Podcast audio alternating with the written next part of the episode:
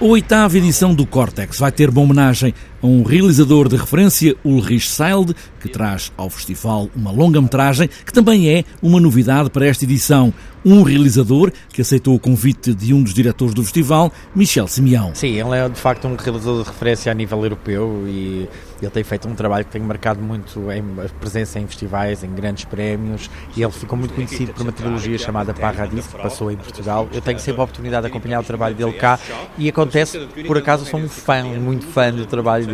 E nós descobrimos, quando estávamos a preparar a programação do Cortex para 2018, que havia um filme do Ulrich, porque nós queríamos fazer uma retrospectiva do trabalho dele, do seu primeiro trabalho, das curtas, das médias metragens, mas descobrimos uma longa metragem do Ulrich, a, a última que ele realizou, que nunca estreou em Portugal, por algum motivo, escapou dos circuitos dos festivais e das salas de cinema.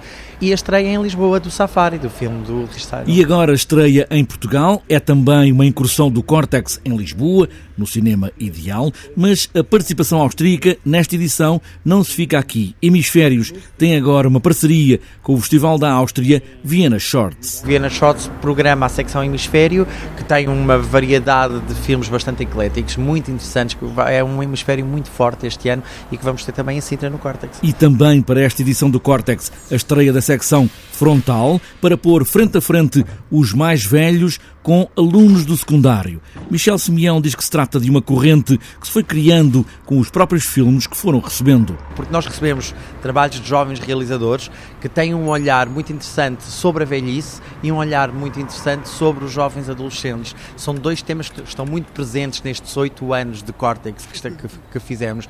E então eu, a rever a programação, até por causa da retrospectiva que vamos fazer no Cinema Ideal, porque durante toda a semana vai haver retrospectiva do, dos vencedores de Cortex dos anos anteriores, descobri que havia aqui um ponto em comum muito interessante, que eram filmes que resultavam muito bem, tanto para séniores como para jovens adolescentes, e pensámos por que não juntá-los todos na mesma sala, porque esta programação vai falar e comunicar com estas faixas etárias tão diferentes, de maneiras diferentes e de, e de forma muito interessante. Para além deste ano, também vai ter o Mini Cortex, curtas para miúdos, animação e não só, em parceria com o Festival Monstra de Lisboa.